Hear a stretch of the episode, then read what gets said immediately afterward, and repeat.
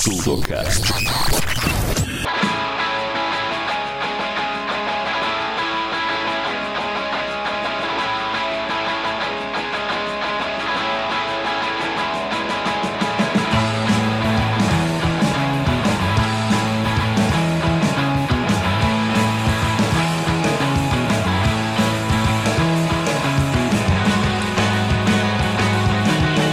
Olá, mundo! Eu sou o Perilenk e vocês achavam que a gente não ia falar de programação funcional no Sudocast? Acharam errado, tá? E aí, eu sou o Milhouse, eu não estou no Sudurs e esse incidente será reportado. Eu tenho uma camiseta escrita, já sabia. Aqui é o Igor Leroy e eu ainda quero aprender Lisp. Exatamente. E como o título desse programa entrega, nós estamos vamos falar de programação funcional, mas não é programação funcional avançada. A gente não vai falar de uma linguagem específica, a gente vai falar do paradigma assim. Vai ser um programa bem básico, é uma porta de entrada para a trilha de programação funcional aqui dentro do Sudocast. Depois virão mais programas sobre linguagens específicas e vamos fazer esse apanhado geral sobre o que é programação funcional com o Milhouse, que é um cara que entende bastante, e com o Leroy também, que é o terceiro programa do Leroy, que vai pedir música daqui a pouco. E Leroy, continuamos na nossa campanha hashtag Volta, Volta Mário. Mário. Volta Mário, né? Todo mundo nessa campanha coloque no seu Twitter hashtag Volta Mário, porque é cadê Mário Silveira? Cadê Mário Silveira? Tudo isso e muito mais depois dos recados paroquiais.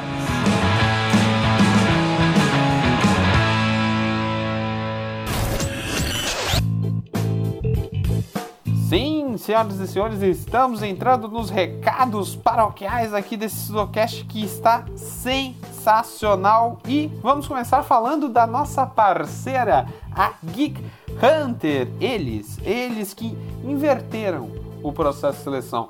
Agora você, profissional em tecnologia, ao invés de, de, de procurar as empresas, as empresas te procuram, o jogo virou.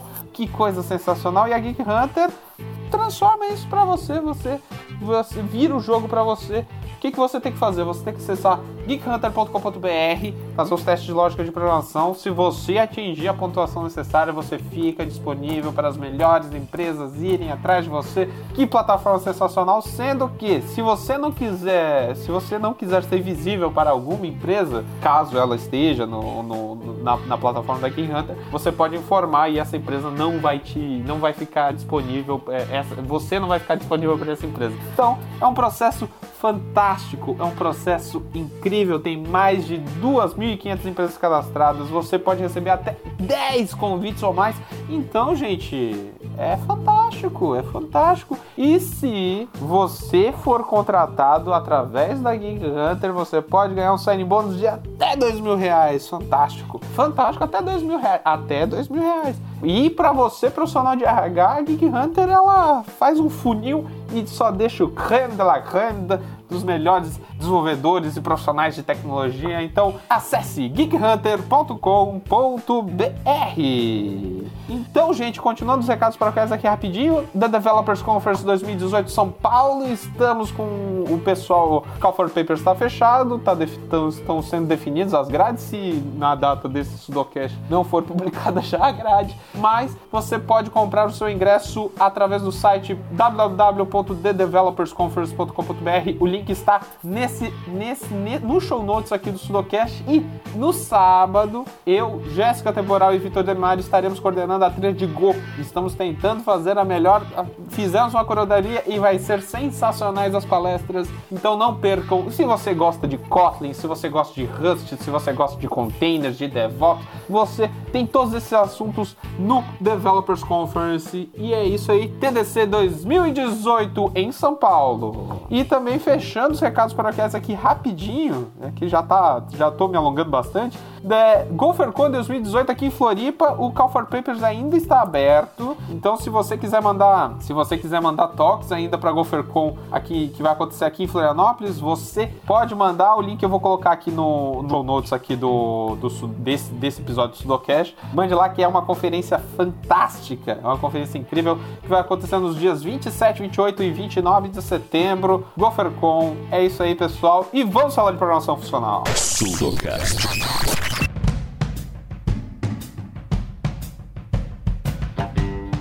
Mas bem, gente, vamos, vamos começar. O único programador. Eu sou um cara de operações, eu sou um sysadmin que tenta codar e coda leve bem mal, diga de passagem. O, o Leroy é um cara que é um pythonista, é um golfer, ele é um, é um cara de todas, quase todas as tribos, né? É, é mas o Renan é o único profissional que é 100%, você programa profissionalmente 100% funcional hoje, né, né Milhouse?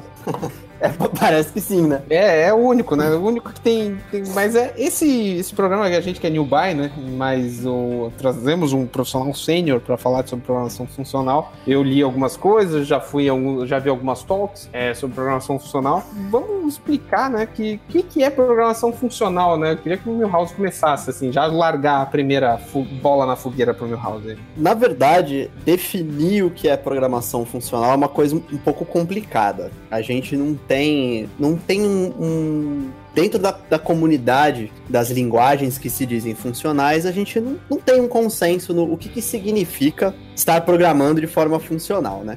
A forma com que eu gosto de abordar é mais uma questão de estilo do que de features da linguagem ou restrições. Então, como que eu gosto de olhar? Na verdade, eu peguei boas ideias de outras pessoas e, e tô só papagaiando, né? Eu acho que pro programar de forma funcional tem três elementos básicos. O primeiro de todos, que é, certamente a gente vai falar um monte aqui no, no programa é imutabilidade dos dados. O que isso significa? Significa que uma vez que a gente criou um, um valor, a gente tem lá um, um, nome para um dado, esse, esse valor não vai mudar embaixo do pano. Não vai acontecer, por exemplo, a gente faz um i, sabe? Que dependendo da hora que eu avalio o i, eu vou ter um valor do i. Isso não acontece se os dados forem imutáveis, né? Uma vez que a gente tem uma referência para um dado, aquele dado não muda. Isso é interessante por questões de concorrência, por questões de, de garantias que a gente tem analisando o programa e várias coisas que a gente vai, que a gente com certeza vai explorar daqui para frente. A segunda parte é funções como cidadãos de primeira classe. E aí isso significa que a gente tem uma função e a gente pode passar essa função por aí como um valor.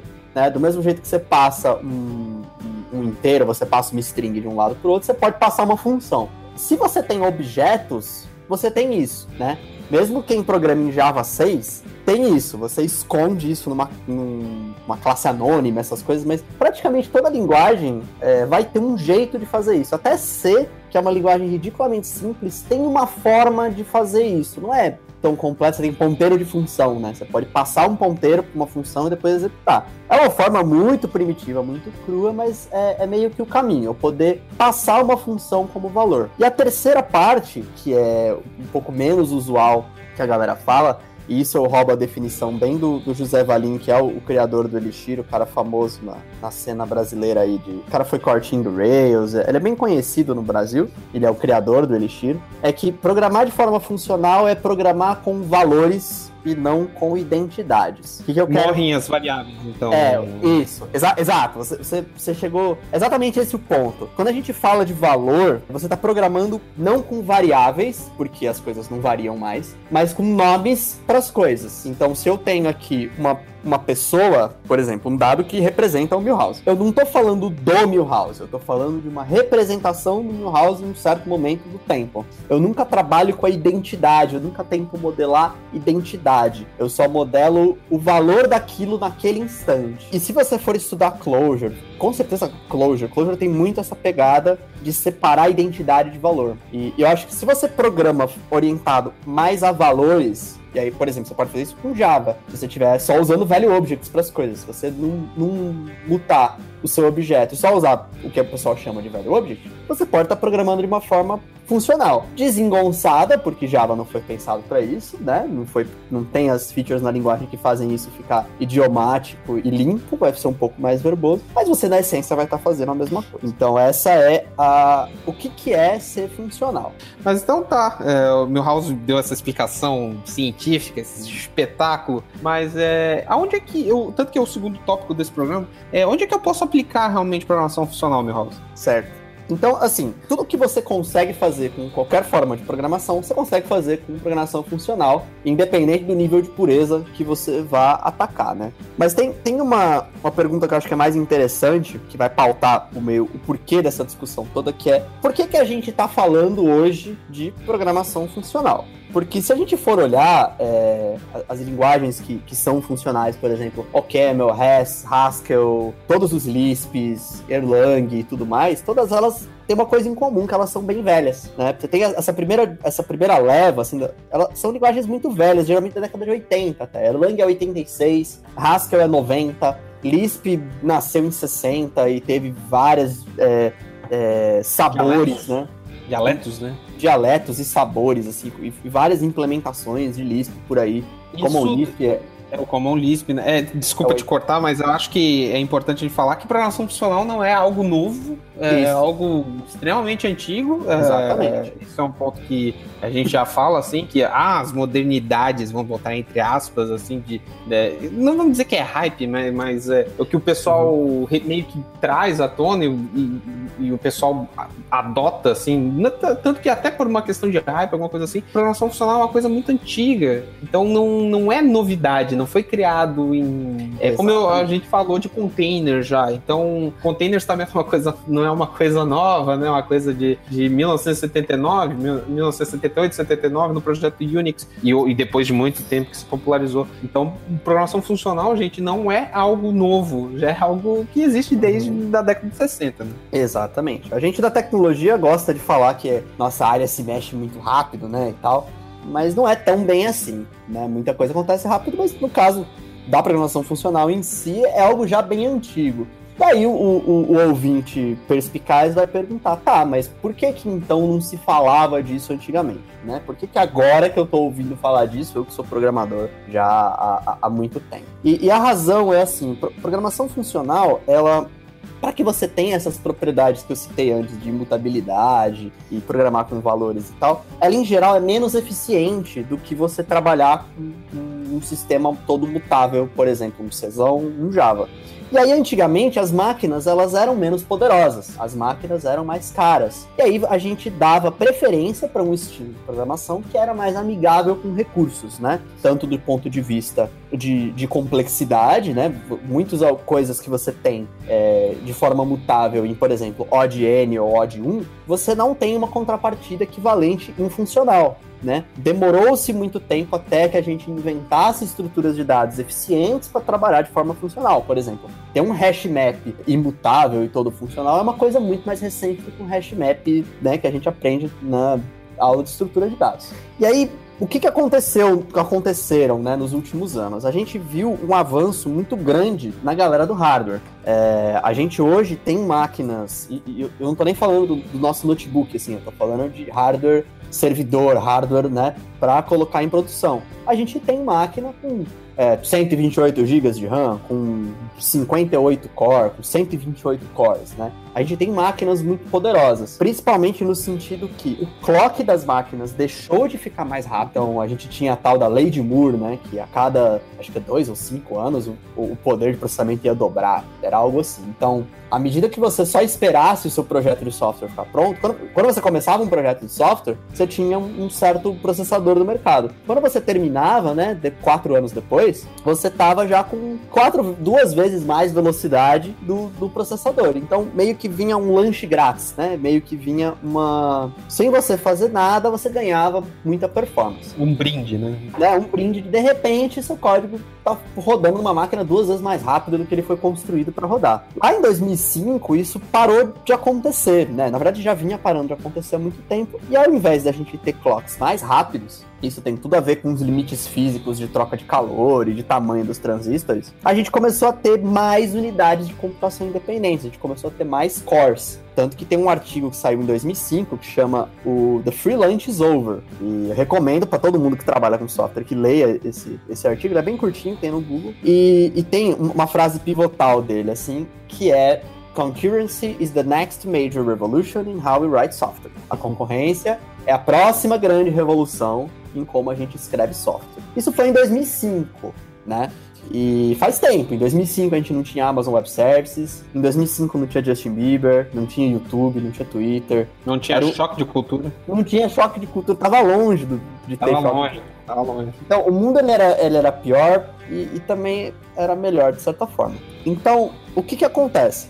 Todas as linguagens que nasceram depois de 2005, E aí eu nomeio Clojure, eu nomeio Scala, né? Era 2004, mas já estava mais na vanguarda. Todas as linguagens novas, Go, Rust, Elixir, todas essas linguagens que vieram, Crystal e por aí vai, elas vieram querendo fazer concorrência ser uma coisa mais sana, porque todo mundo que já trabalhou com, com concorrência classicona, multithread e tal, sabe que isso é pânico e que é, é, muito difícil de raciocinar e muitas coisas muito esquisitas acontecem. E a galera criou essas linguagens para resolver o problema de concorrência. O que, que acontece? Acontece que os princípios de programação funcional, principalmente imutabilidade dos dados, facilita muito você trabalhar de forma concorrente. E aí a galera pensou: eu preciso aproveitar essa nova onda do hardware, eu preciso fazer, eu preciso escalar verticalmente o meu software. A gente fala muito, principalmente o pessoal de operações, fala muito sobre escalabilidade horizontal. Né? Exatamente. Ao mesmo tempo apareceu o cloud e tudo mais, de repente você não precisa fazer contato com o fornecedor e mandar, mandar trazer um blade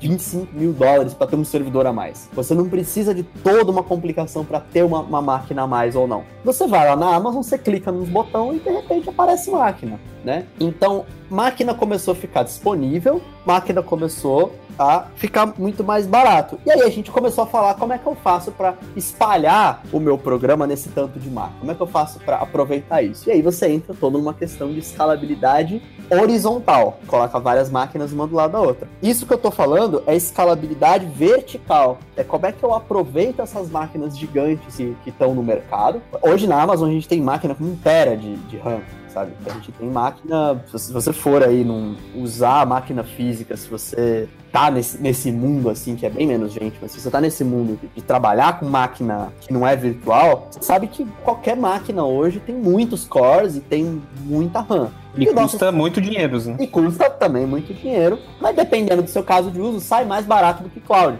né? Eu, eu trabalho hoje numa empresa que é um fornecedor de VoIP. É uma empresa de telefonia, chama Telnix. É uma empresa de Chicago. E, e a Telnix tem um, um tráfego absurdo. O, o, serviço, o serviço que eu sou responsável gera um tera de log por dia. É, de log, sabe? Só log. Então, é um volume muito grande. Tem, tem, tem muita pancada. E a gente precisa de umas máquinas muito grandes. Como é que eu faço para escrever software que não joga essa máquina fora? O paradigma, por exemplo, Java, é muito difícil você manter uma RIP com 20, 30 gigas. É muito difícil se você tomar um stop the word de GC ali, você vai ficar segundos uma aplicação irresponsível, né? Uma aplicação que não responde. Não dá. Isso pode ser considerado uma, uma morte, né? Exato. Pra aplicação de vocês, que eu acho que é telecom, que não precisa exemplo, tem que ter exato. quase zero downtime. Por exemplo, zero downtime. No, no meu caso, que, que eu, eu, trabalho no serviço que, que liga data streams, né? Media streams. Você liga para uma pessoa e aí o meu, o meu serviço que conecta as mídias de quem tá ouvindo e quem tá falando. Se eu levar um segundo para te responder, isso é ruim, é uma experiência para o usuário ruim no final, né? E lembrando que telefonia, você não fala direto com o seu provedor, né? tem vários pontos no meio, todas as latências se adicionam. Você tem uma latência grande, você tem uma pausa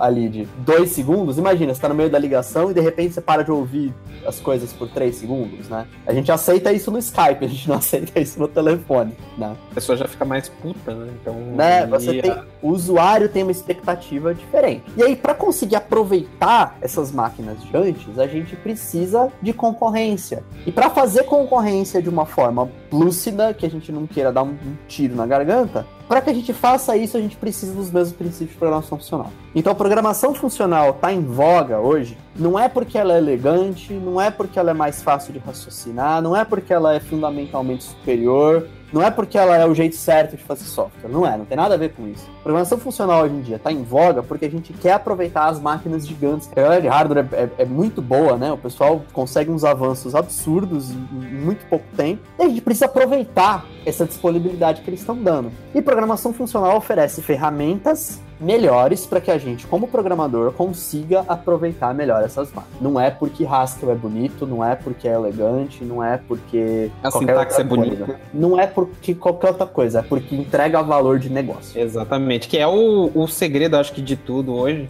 é você aplicar uma é você aplicar seja programação funcional, seja container, seja qualquer coisa, seja serverless, seja ter que ser algo que te entregue valor, como está entregando valor para vocês, né? Na empresa que você está trabalhando, né? Então, é algo assim que, tipo, não, não é porque as, ah, é um hype, vamos seguir. Não, tu tem que aplicar isso e ver se isso vai ser útil, né? Se vai, te, vai, se vai te pegar valor. Esse é, o- é a velha máxima, eu acho que no, no mundo inteiro hoje. Exatamente. Mas eu queria, eu queria te perguntar o seguinte: é, pode ser uma dúvida bem simples, né? Uhum. Mas é. Como só, só tem constantes em, em, em programação funcional, existe condicionais assim do tipo. Existe ifs, existe fors, whiles, Uhum. como, é, como é que isso funciona? A questão de condicionais no, no- na programação funcional. Certo. Basicamente, tudo que você faz. Basicamente, não. Absolutamente tudo que você faz com, com programação imperativa, com programação orientada a objeto, você consegue fazer com programação funcional. O que acontece é assim: você tem uma noção que o dado, ele nunca pode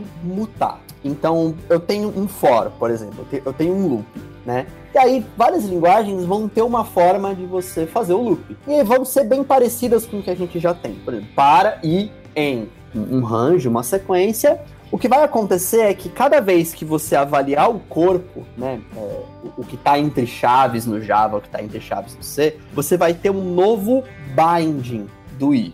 Então, dentro daquele corpo, i vai apontar para um novo dado, para um novo número. Uma hora ele aponta para o 1, para o 2, para o 3, para o 4, e você vai meio que alocar o 1, o 2, o 3, o 4, o 10, o 50. Em princípio, né, a semântica é que você vai alocar todos esses caras, e aí, para cada vez que você executa o loop, você vai ter o i se fazendo referência para um desses caras. Qual que é o impacto disso? Se você passar esse para alguma coisa para dentro, para alguma função para dentro, para algum lugar, da próxima vez que você executar o corpo, esse i que tá ali dentro ainda vai fazer referência pro valor antigo. Então você tá sempre passando a, a- chamando as funções, passando os argumentos por valor, né? Por valor mesmo, não por identidade. Então se você fizer do- no corpo do, do loop que o i agora seja 12, agora ele é 12. Ele sombreia o valor antigo. Mas quem faz referência para o valor antigo ainda vê o valor antigo. Então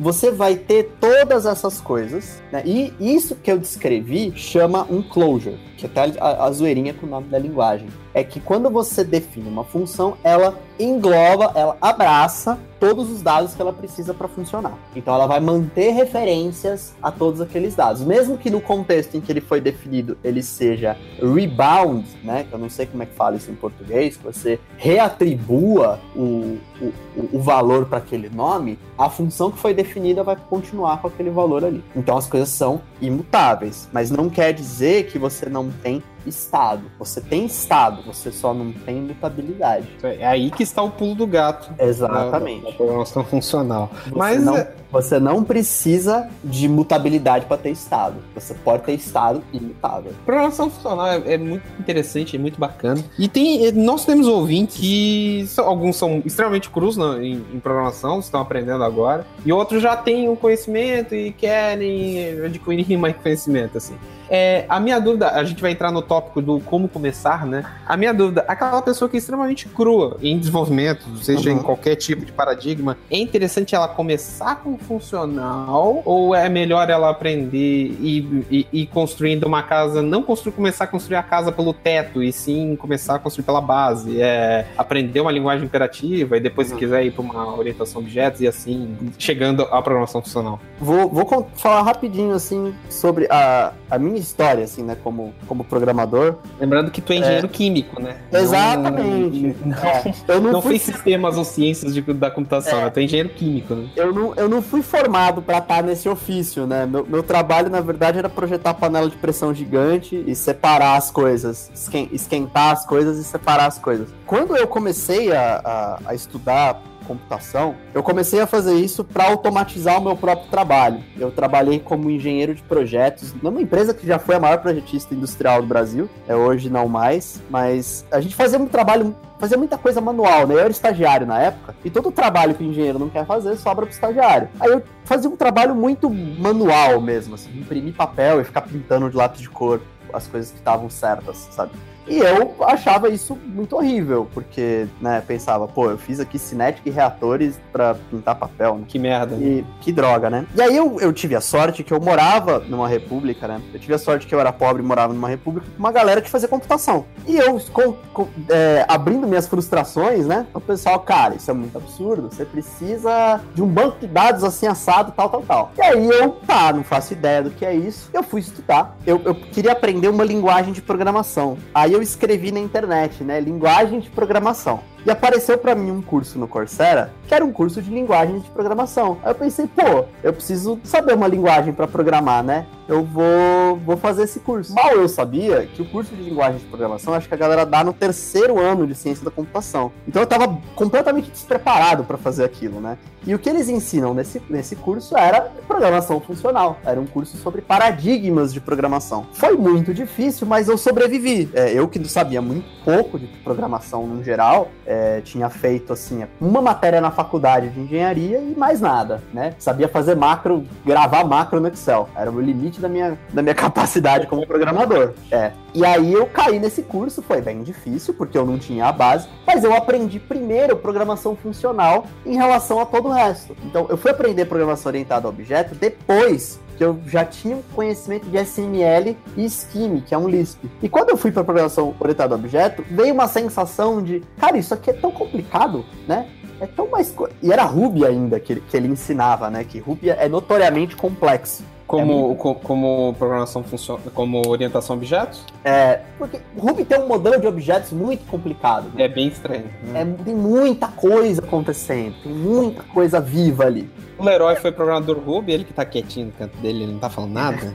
Ele tá de orelha no programa hoje.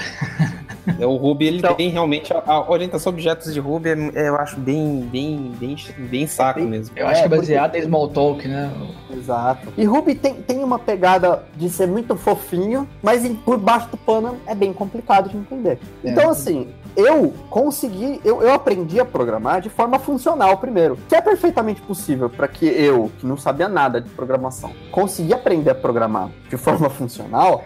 Eu acho que é mais possível ainda alguém que tá no começo ou, ou que, que já conhece um pouco ir para essa área. Então eu acho que programação funcional, ela não tem uma barreira grande, ela não é uma coisa complicada. E aí eu vou só fazer um adendo que tem a ver não com a programação funcional em si, mas com as pessoas que programam de forma funcional. É muito comum a gente ver na comunidade é, uma galera que, que entra no, no- no funcional com uma, uma pegada, como que eu posso dizer assim, uma pegada acadêmica, uma pegada mais, arrisco dizer, uma pegada mais de elite, porque programação funcional tem sido uma coisa que está em voga, que é, uma, é um skill que está sendo valorizado, se você bota no currículo que você manja de programação funcional, você é procurado para vagas mais legais e, e tudo mais. É uma coisa que está, que é valorizada no mercado. A F Sharp tá pagando bem. é, sabe? É uma coisa que tá sendo valorizada. E aí muita gente quer ir pra essa pegada e quer mostrar que é bom, e quer mostrar que sabe, e acaba entrando com uma, uma pegada meio elitista na programação funcional. Isso acaba tendo uma repercussão na galera, né? Isso é muito comum na comunidade Haskell. Haskell é uma linguagem que nasceu dentro da academia para se estudar compiladores. Sim. Então, é natural que o pessoal, e quem vem da universidade, sabe como que é a cara da galera da universidade? É uma galera que quer ser esperta, que quer ser inteligente, uma galera que, que o valor dele é definido nisso, né? O pesquisador, ele tem que ser um cara muito esperto. E aí a pessoa afirma que, que ela é muito esperta e isso acaba por excluir gente por exemplo, vem de fora da área. Eu já vi muita gente que vem falar assim, ah, mas eu não consigo entrar nesse negócio de profissional porque eu não, não fiz faculdade de computação. Eu falo, poxa, mas eu também não, né? Eu, eu, eu também não. Eu conheço gente que também não. Por- por- Eu também não.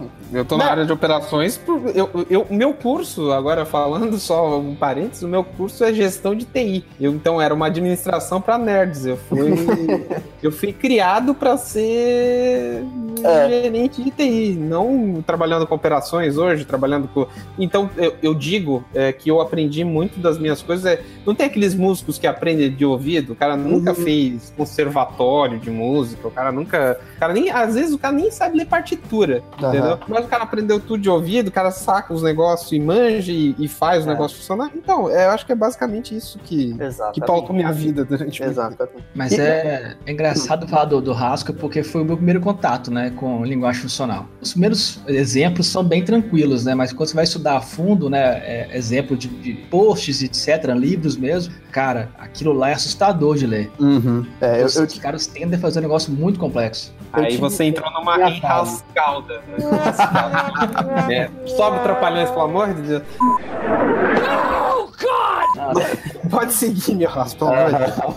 É, eu, eu tive minha fase rasqueleira também e, e- e hoje em dia sou o completo avesso a isso tudo, né? Então, assim, existe um, um quê, existe uma, um- uma, no- uma noção, uma coisa compartilhada que programação funcional é algo difícil e inacessível. A programação funcional que a galera do Haskell acaba fazendo é de fato difícil. A galera faz umas coisas que são, do ponto de vista de linguagens e paradigmas, que são muito poderosas, sabe? Você tem coisas de um sistema de tipos super poderoso, que você expressa muitas coisas, que os programas têm mais chance mesmo de estarem corretos e tudo mais. Só que no fundo você não precisa disso tudo para entregar o trabalho que a gente faz no dia a dia. Pra gente fazer, pra gente gerar valor pro usuário final, pra gente resolver problema do mundo real, a gente não precisa saber o que é um profuntor, o que é uma common A gente pode simplesmente não mutar os dados e só. A gente pode programar de uma forma lúcida e, e normal, de uma forma mais corriqueira, uma barreira menor, e tá tudo bem, né? Então, existe essa coisa, né? Que, ah, programação funcional é pra quem é esperto, programação funcional é pra quem fa- fez faculdade, é pros melhores programadores. Não, eu, eu É- discordo violentamente disso. Cria-se um mito, né? Cria-se lendas né, em torno que transformam. em- trans- Criam-se um monstro que as pessoas acham que não pode combater. Então, então, é, é, é foda. E é, e é engraçado, porque co- compartilhando assim, né? Eu, eu já participei de conferências aqui no Brasil sobre programação funcional mesmo, que o tema é focado nisso. E essa coisa, por exemplo, que a gente, que a gente explicou, né, so- sobre ah, do hardware tá ficando poderoso e tal, ninguém mencionou isso. As pessoas me mostram, me gastam uma, me gastam uma palestra inteira para explicar como que eu acesso um campo num JSON de forma funcional né? Então, lenses e, e- e as parafernálias todas, mas ninguém fala do valor final para o usuário, né? Ninguém falou sobre o que, que é que. co- Como é que a gente resolve problema de gente usando isso aqui? Eu fiquei bem decepcionado. Foi, cara, isso aqui parece que é é uma conferência para mostrar que quem palestra é esperto. E assim, é legal ser esperto, mas a gente não é pago para ser esperto, a gente é pago para resolver problema de verdade. E aí eu fiquei, Exatamente. eu fiquei com uma sensação que, poxa, essa, essa conferência não é uma conferência de desenvolvimento de software, é uma conferência de, sei lá, de matemática, de, de, de, sei lá, de alguma outra coisa. E não é pra mim. Colchão. É, sabe, não é pra mim, porque eu não tô interessado nisso por si só. Eu tô interessado em resolver problema de gente. Exatamente. Então, Só fechando esse parênteses todo, É, parentes gigantes aí que a gente. parênteses gigante, que programação funcional não é algo inalcançável, não é algo difícil, é algo pra todo mundo, é algo pra inclusive quem, quem nem foi pra faculdade. Exatamente. Quem nunca frequentou o banco da faculdade. Mas, e lembrando que é, programação funcional também não é bala de prata, tá, gente? Que a velha máxima aqui do Sudocast é dizer que as coisas que a gente mostra, assim, às vezes não são bala de prata, não vão resolver os teus problemas, assim, de cara. Então, use o que você acha melhor.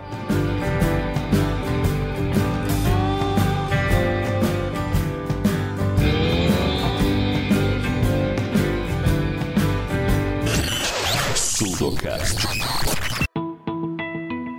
Mas fala, Leroy, tu que tá É. quietinho aí. É, pois é, Milhouse, é, fora esse curso do Coursera, você teve algum- alguma outra fonte para você iniciar a brincar com o funcional? Tiveram dois cursos que eu fiz no Coursera, eu não sei se eles existem ainda, a gente coloca depois no, no show notes quais são. O primeiro é o Programming Languages, do professor Dan Grossman, da Universidade de Washington, que é, é, é o melhor curso que eu já fiz na minha vida, de longe, disparado. O cara é. é- a clareza com que ele explica as coisas é, é de dar inveja para qualquer pessoa que fale em público, sabe? É, o nível dele explica coisas ridiculamente complicadas de um jeito muito simples. É, Teve um curso também do Martin Odersky, que é o cara que criou Scala, também no Coursera, que é bem bacana. E tem um livro que, para quem gosta de livro, Os Sete Linguagens em Sete Semanas. Do, eu esqueci o nome do autor, eu acho que é o Bruce Tate, mas eu não tenho certeza.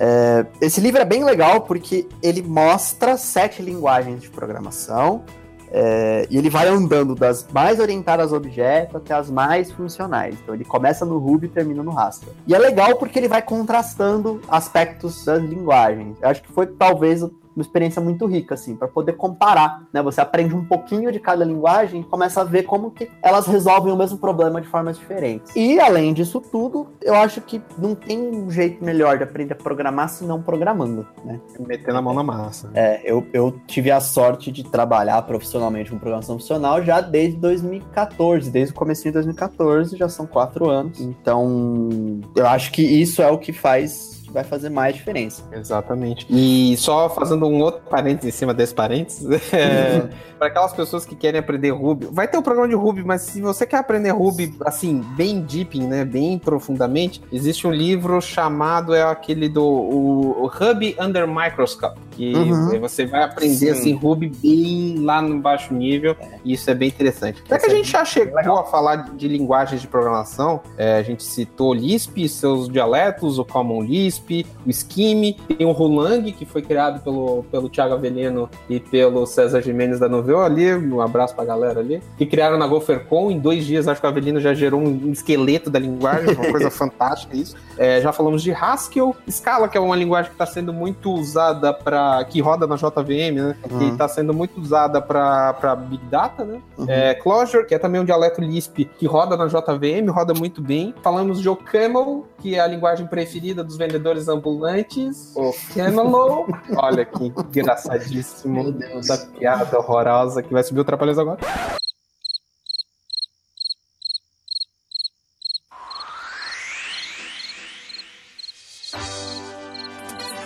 Mas vamos falar de Erlang e Elixir. Acho que, acho que essas duas linguagens merecem um, um tópicozinho assim à parte. Vai ter um programa de Elixir e o Renan já, e o meu house já está convidado para esse Olha aí. programa. É... Alvivaço. Alvivaço, tomando um alvivaço. Mas é... Elixir e Erlang, né? O Erlang surgiu, é, é uma linguagem que existe desde, ah. desde 1990, né? É, o Erlang ele foi criado na década de 80 dentro da Ericsson, mas eu não sei quando que o mundo ficou sabendo que Erlang existia. É, depois mas... a linguagem foi aberta, né? É, e... sim. Aí a comunidade de Erlang, novamente, vamos cair na mesma piada do último programa, que tinha lá suas 10 pessoas, uma dessas 10 pessoas era José Valim. É... A comunidade de Erlang vindo aqui. Eles podem pegar uma van e vir me bater. Mas, é... o José Valim, que core committer do Rails, um cara extremamente uhum. consulado, tá convidado para algum Sudocast ali que, que, ele queira participar. O Valim criou o Elixir, né? Que foi uma linguagem que é um é um, um é uma sintaxe do Ruby em cima do Erlang, né? Foi uma fusão das duas, né? é, Milhouse, o que, que é o Elixir assim que tá. assim na, na sua tu, tu toca a comunidade aí em São Paulo, participa ativamente no grupo do Telegram do Elixir Brasil. O que, que, que é o Elixir, né? Tá. Nesse, nesse conjunto. Vamos lá. Só para contextualizar rapidinho. O Erlang é uma linguagem que nasceu dentro da Ericsson para programar switch telefônico. O switch telefônico é um hardware de propósito específico, né, que ele serve para fazer ligações telefônicas.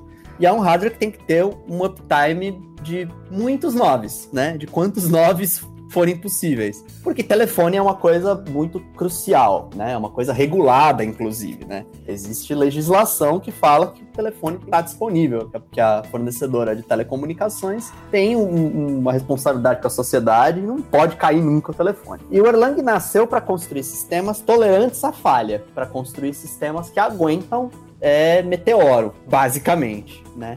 E aí a linguagem tem toda uma, uma a plataforma em si, né? Não só a linguagem, na verdade, é uma coisa muito simples, mas a, o legal, o interessante mesmo é a plataforma que a galera construiu, que é o, o Erlang OTP, que chama, para programar esse software. O que, que isso tem a ver com Elixir? é o seguinte: o, José Valim, ele era team do Rails na época do, da migração do Rails 2 para o Rails 3. E nessa época o Rails disse seremos thread safe porque, né, não era thread safe, então você gastava muito recurso de máquina à toa, né? E aí veio uma coisa que Rails é lento, Rails é lento, Rails é lento. E aí a galera falou, não, não precisa ser assim, vamos fazer ser thread safe, a gente vai ganhar performance. E o Valim foi lá e, não, vou, vou, vou fazer isso aqui, vou ajudar nisso aqui. O que, que pode dar errado, né? Não, não pode ser tão difícil assim. Só que foi, foi, foi bem difícil, foi uma experiência bem traumática, assim, ele conta, se você perguntar pra ele pessoalmente, ele vai falar que acha que não precisava tocar nesse assunto, fazendo aí a referência, né, do... do... Spoilers do programa de Leaks.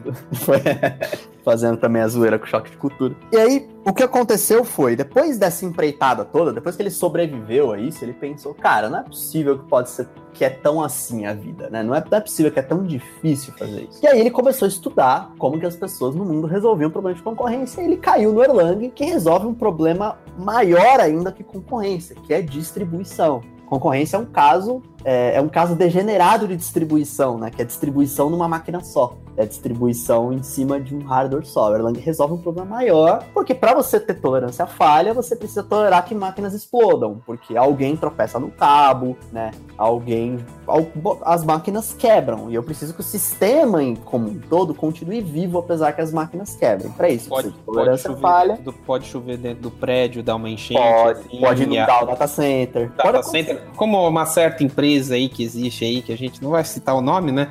Gente- como choveu e as pessoas estavam com o computador no braço, é uma empresa grande, gente. Todo mundo vai nesse Pois site. É, mas tudo bem, segue. Pois segue. é. E aí, o que, o que acontece é. Ele foi buscar isso, ele estudou o Erlang, ele pensou, cara, por que, que as pessoas não estão usando isso aqui? Por que, que essa plataforma tão poderosa tem só, né, 10 pessoas? Por que, que todo mundo que usa isso aqui cabe numa van ou é sueco? Né? A, a, a, da Suécia. Tem bastante gente na Suécia que usa, que usa Erlang, é, é- é engraçado até, né? E aí, o que que acontece? Erlang é uma coisa que vem na década de 80, é daquele programador, aquele programador C, sabe? Aquela, aquela galera que não tá acostumada com essas modernidades que a gente tem, por exemplo, na comunidade Ruby, que é de onde vinha o Valim. Então não tinha um repositório de pacote, não tinha uma build tool, não tinha uma documentação. Cara, até hoje o site de documentação do Erlang é nojento, é muito feio, é, é tipo um manual de switch telefônico, sabe? É, é- não, é, não é uma coisa amigável pra você ler. Foi algo criado em 1980, a galera não, É. tinha, não tinha muita paciência. Então, e, e várias coisas, tipo metaprogramação, é, uma documentação fácil, acessível, é, material de aprendizado, toda essa coisa de comunidade não existia, quer dizer, não era tão desenvolvida, dizer que não existe é muito forte, né? Não era tão desenvolvida quanto das, das outras comunidades por aí, Python, Ruby e tal. E o Valim decidiu construir uma linguagem que trouxesse todas as modernidades, né? Que trouxesse Erlang pro século XXI, por assim dizer, né? Então, o Elixir nasceu pra, com foco em ferramental, com foco em documentação, com foco em tornar acessível, né, aquela plataforma que antes a galera achava que era só pra gente esperta, né, que era só pra gente muito boa, pra gente dos melhores programadores, né. E a ideia do Elixir é essa, é trazer várias features que simplificam a adoção da plataforma do Erlang e que tenha uma, uma roupagem moderna e coesa, né? E aí a gente pode falar um monte de como que atinge isso. Mas a, a ideia do Elixir é essa. E aí tem um post muito legal que tem no blog da plataforma Tech, que é a consultoria focada em Ruby Elixir no Brasil, que calha que o José Valim é um dos fundadores. Tem um, um post muito bom no, no blog deles, que é Elixir além da programação funcional, que é explicando por que que Erlang é funcional, né? E, e é meio que um repeteco disso que eu falei antes, né? Que é funcional porque entrega valor de negócio, não porque queria ser funcional. A, a ideia do Erlang não é ser uma programação funcional pura. Tanto é que o Erlang até tem umas coisas um pouco não tão funcionais assim, mas que resolve um problema de sistemas distribuídos tolerantes à falha, né?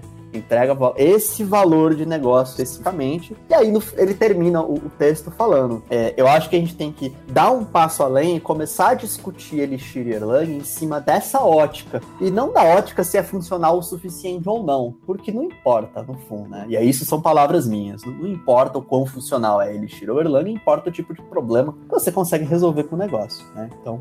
É meio, é meio, de novo, essa coisa de tornar acessível, né? De tornar aprochegável uma plataforma tão poderosa quanto a máquina virtual do Erlang. Essas são as linguagens ali que, pelo menos que eu dei uma estudada, assim, o Elixir, eu acho, a, o Elixir, o Elixir, eu não sei como é que é a pronúncia, é, é, mas é, que, que é uma sintaxe mais tranquila, né, com comparação às outras de linguagem, de linguagem Uhum. funcional, tipo Haskell, que é a sintaxe, desculpa, a comunidade Haskell, é nojenta a sintaxe.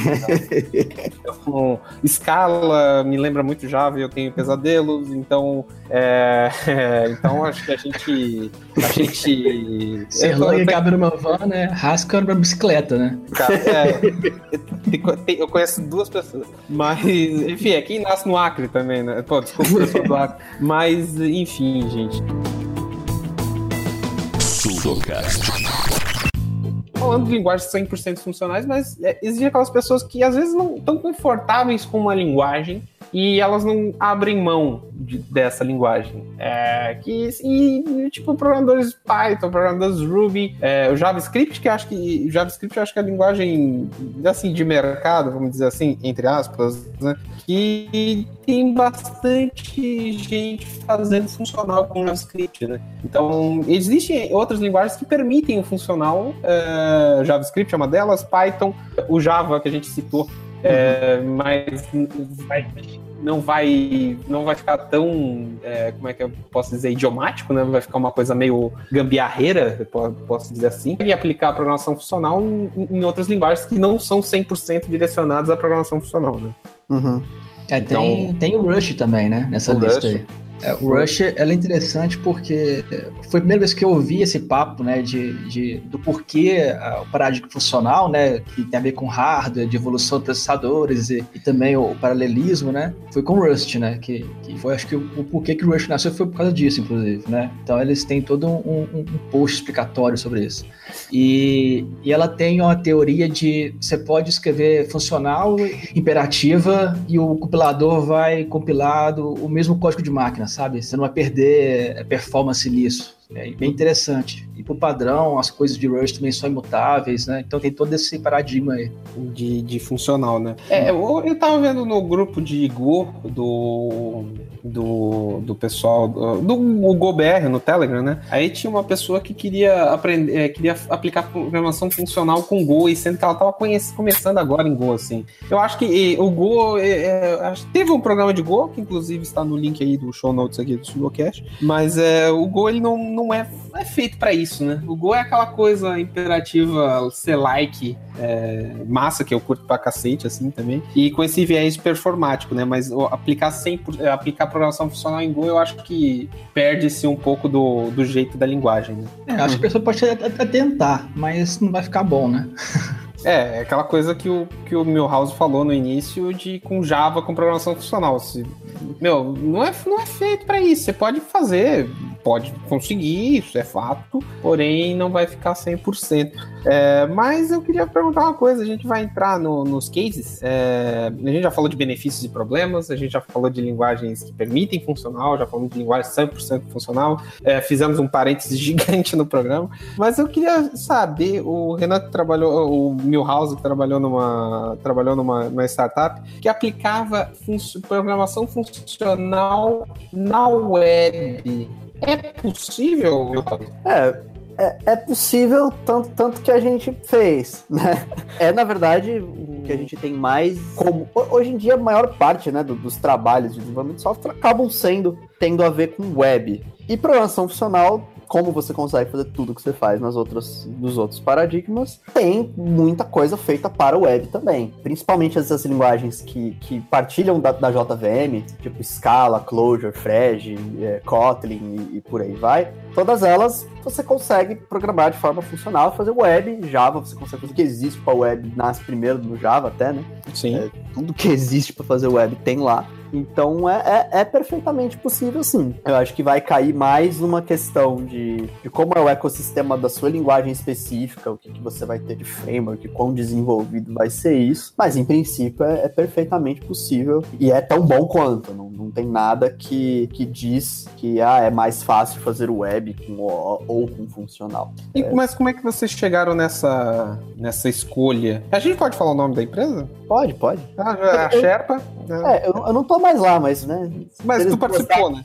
Se eles, não, se eles não gostarem, eles me dão bronca. Mas sim, eu. É, eu mas é tipo Sherpa pagar. Como é que vocês tentaram, é, por, exemplo, seguir um, é, um viés de Ray, framework pronto, é, e não atendeu e vocês partiram para um funcional? Foi isso, mais ou menos? É, na verdade, o que a gente fez foi meio que um caminho invertido, né? A gente, a gente começou a, a Sherpa em 2015 e na época Elixir tava é, acabado de ser 1.0, sabe? Tava, acho que era Elixir, um Elixir 1.1, tava bem, bem fresco. O fundador, um dos fundadores era é, bem ligado no, no, Elixir, tinha bastante interesse nisso e tal. E, e, a ideia de usar Elixir, na verdade, não foi motivada por nenhum aspecto técnico. Foi mais uma coisa de, cara, vamos, isso aqui vai ser o futuro, quero apostar nesse futuro. E acaba que quando a gente usa esses negócios que, que pouca gente conhece e tal, já acaba sendo um filtro muito grande para contratação, sabe? A pessoa que em 2015 estava procurando uma vaga de Elixir tinha um perfil, um perfil bem legal. Tanto que as pessoas que a gente bem contratou específico. na primeira leva de contratação foi de longe o melhor time que eu já trabalhei. Assim, em habilidades individuais, em desempenho pessoal, era uma galera muito, muito boa. É, e, e, a gente, na verdade, fez isso meio na cópia da estratégia do Nubank, sabe? O Nubank é o lugar de closure hoje no Brasil, e quando eles começaram, a comunidade de closure praticamente não existia, né? E aí eles, não, a gente vai usar um negócio muito legal aqui, porque com isso a gente vai atrair gente muito boa. E eu quero gente muito boa. A gente pensou, vamos fazer em Closure também. Só que o Nubank já tava na série C, já tava arrebentado de dinheiro, e eles estavam a quatro quadras da gente. Então era meio difícil você convencer alguém a vir trabalhar com a gente não com eles. Então a gente acabou, foi mais uma força pro Elixir, assim. Não foi porque a gente tinha grandes volumes ou precisava de super tolerância falha ou algo do tipo. Foi uma, uma cartada para conseguir ser um pool de seleção um pool de seleção bom, né? E na época funcionou. Dá uma filtrada na galera que vai entrar, então. Sim, é, na, na, naquela época funcionou. Não sei se hoje funcionaria igual, teria que fazer outra Sherpa para descobrir. Mas naquela época foi, foi algo bom. Sendo que o Elixir tem um, tem um framework web, né? Que é o Phoenix. Né? Isso, né? sim. E aí a gente usou o Phoenix, que é o framework web é, mais né, desenvolvido, mais mais popular que a gente tem no Elixir. Não é o único, tem acho que uns três hoje em dia, tem o Maru e, e tem que uns três hoje em dia, mas o Phoenix é de longe o, o mais usado, o mais. Na época a gente tava no Phoenix 0.14. Olha só, early adopters, né? É, então a gente era meio vida louca, né?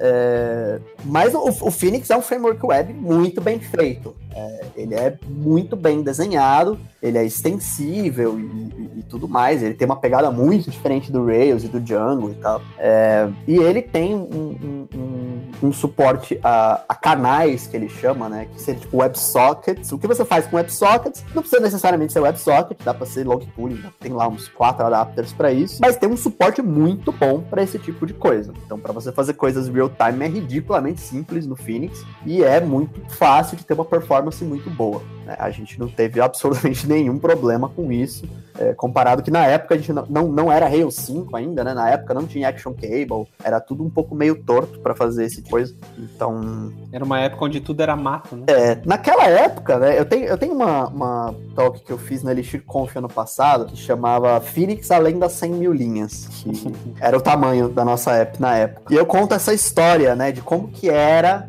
é, que tipo de coisa que a gente sofreu e, e tal. E, e hoje em dia, tudo aquilo que a gente sofreu, a gente não sofreria mais, porque a galera resolveu, né? É, muita coisa que a gente teve que fazer na mão já foi resolvido na comunidade três anos depois. É, a gente teve certos. A gente teve alguns. Até a gente teve alguns problemas com o Elixir em si, porque não tinha muita gente com um projeto tão grande, né? E aí, por exemplo, quando você mexia em uma view, a gente recompilava o projeto inteiro. Isso levava dois minutos. Que delícia, hein? Era bem ruim. E não tinha escolha, né? E aí eu pedi socorro pro José, mandei um zap pra ele e falei, cara, socorro, tô, tô ficando louco. Aí ele olhou e falou: É, tá ruim, né?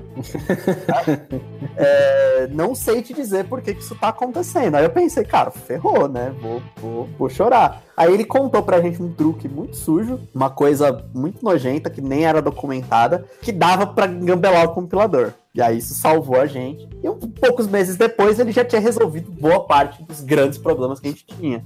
Então o Valim, ele, ele ensinou a hackear a própria linguagem dele. Foi, é.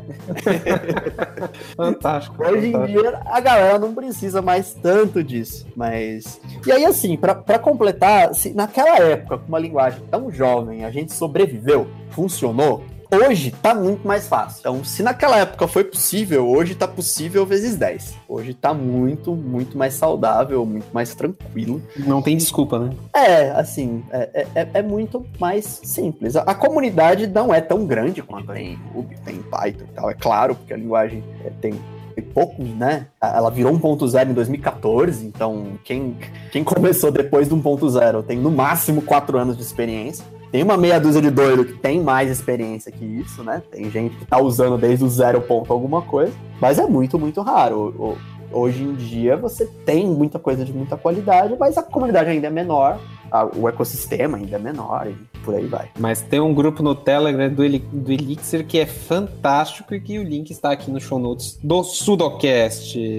Fantástico. A gente tá sempre lá dando uns comentários lá no grupo de Elixir lá. Quer ver, ó, quantas pessoas. Ó, a gente tem hoje no grupo 562 pessoas. Ah, e crescendo, né? Olha só, todo dia tá entrando alguém. É isso aí. O pessoal tá, tá descobrindo, então, tipo, ainda é uma linguagem que tá crescendo e aí vai, vão, vão vir mais adeptos, né? Mas enfim, gente, a gente já. Biografias a gente já citou alguns livros ali, alguns cursos, acho que a gente não precisa citar. Mas vamos para as considerações finais desse Sudocast. Eu quero começar com o nosso convidado, Milhouse. Primeiro agradecer o Milhouse e as suas considerações finais, Milhouse. Eu, eu- eu não pensei em nada pra falar, na verdade. Mas. Assim, quem, quem tiver interesse em, principalmente em Elixir ou em programação funcional, ah, eu recomendo passar lá no Telegram do Elixir Brasil. É, é- é- é bem legal, a comunidade é bem, é bem ativa, bem vívida. Você vai ver eu e o Guilherme Nogueira respondendo todo mundo praticamente. Quem tiver interesse em adotar programação funcional, que quiser conversar sobre Elixir e tal, eu também tenho uma, uma consultoria de tecnologia, que é uma empresa muito grande, tem eu e o, e o Guilherme, né? Duas pessoas. É uma dois. Equipe, né? É, a gente é duas pessoas. E a gente ajuda a, a, a conversar sobre isso, conversar sobre por que, que é bom, por que, que não é. A gente meio que dá, dá conselhos, assim, né? É um pouco mais a nossa pegada, mais isso até do que, do que entregar código e tal. Se você quiser trabalhar com programação funcional, hoje em dia eu vejo bastante vaga abrindo no. no- mu- muitas das empresas que faziam Ruby no Brasil, tá todo mundo agora meio se sentindo confortável para começar a usar Elixir. Já tem, eu sei de várias empresas que estão nessa pegada, então tá aparecendo cada vez mais vaga. Então pode ser que seja algo legal de estudar hoje para ano que vem ter uma vaga maneira, dar um up no salário, dar um up no trabalho, Dá um up na vida. né? Dar um up na vida. Tem bastante empresa gringa contratando e tal. Então, quem quiser aprender sobre programação funcional, acho que é bem a hora. A, a coisa tá deixando de ser aquela novidade, aquele hype, né? Tá deixando de ser aquela coisa que o pessoal olha com um pouco de, de, de medo, um pouco de receio, já tá virando lugar comum. Então, acho que é, é um momento bom para aprender. E quem quiser trocar ideia, quiser falar sobre, sobre carreira, sobre, sobre Elixir, sobre qualquer outra coisa, pode falar comigo. Eu tô no, tô no Telegram com o Renan Ranelli. Eu tento responder sempre que possível. E é isso, né? E agradecer, lógico, a oportunidade de estar aqui falando, falando bobagem para vocês. É, a gente É, fala eu sei. em todo programa, a gente fala bobagem, então relaxa, relaxa. É, se- é sempre, sempre maneiro poder, poder conversar e compartilhar um pouquinho do que a gente viveu. Show de bola, show de bola. E as considerações finais dele, o co-host estagiário, por enquanto, Igor Leroy. Não, beleza. É, duas coisinhas aqui. É, uma indicação do Avelino, que é o Land of Lisp. Que na Nuveu a gente tem um pessoal lá que é, que é o, o- o César e o Avelino gostam muito de funcional, então é um livro que eles indicaram para quem quer começar com funcional. E aqui em BH tem uma empresa boa, para quem quer trabalhar com Elixir, que chama App Prova. Um abraço pro Cairo. Então, uma empresa de Ruby, né?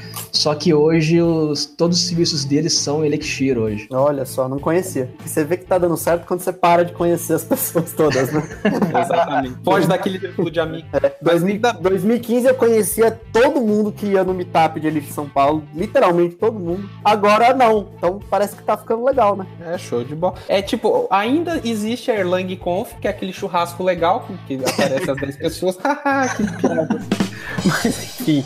Essa... Mas nessa, nessa Pode falar. piada, o, o que é engraçado é que a- uma das maiores conferências de Erlang que tinha, que era Erlang Factory, hoje se chama Erlang and Elixir Factory. Olha só. Então, Aí é um número de então, a, é, a comunidade Elixir tá conseguindo aumentar a adoção do próprio Erlang. Exatamente, uma coisa leva a outra. Mas vamos às minhas considerações finais, aproveitando o hype do, do Leroy, que ele falou que tem uma empresa de BH que, que usa Elixir. Aqui em Floripa também tem, que é a Resultados Digitais, eles têm vaga aberta ali. Quem tiver interesse, acesse o site da Resultados Digitais ali. Eles é uma empresa também que é 100%. é, começou com, com Ruby on Rails, hoje eles estão fazendo alguns serviços em Elixir. Quem tiver interesse, manda currículo para eles ali, que é bem legal. E quero agradecer aí o Leroy, quero agradecer o Milhouse pela participação, gente. Foi um programa fantástico, um programão já. Quero agradecer a vocês de novo. Quero agradecer a quem está ouvindo o Sudocast. É o 14 programa. Em breve chegaremos no vigésimo e o vigésimo talvez eu fale sobre um assunto muito legal.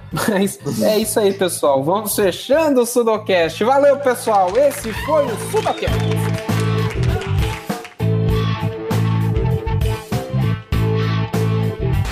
Sudocast tem o apoio da Geek Hunter. Se cadastre em geekhunter.com.br, faça os testes e espere que as mais renomadas empresas de tecnologia venham atrás de você. Este podcast é editado por Johnny Dulucci, do canal Ferradura.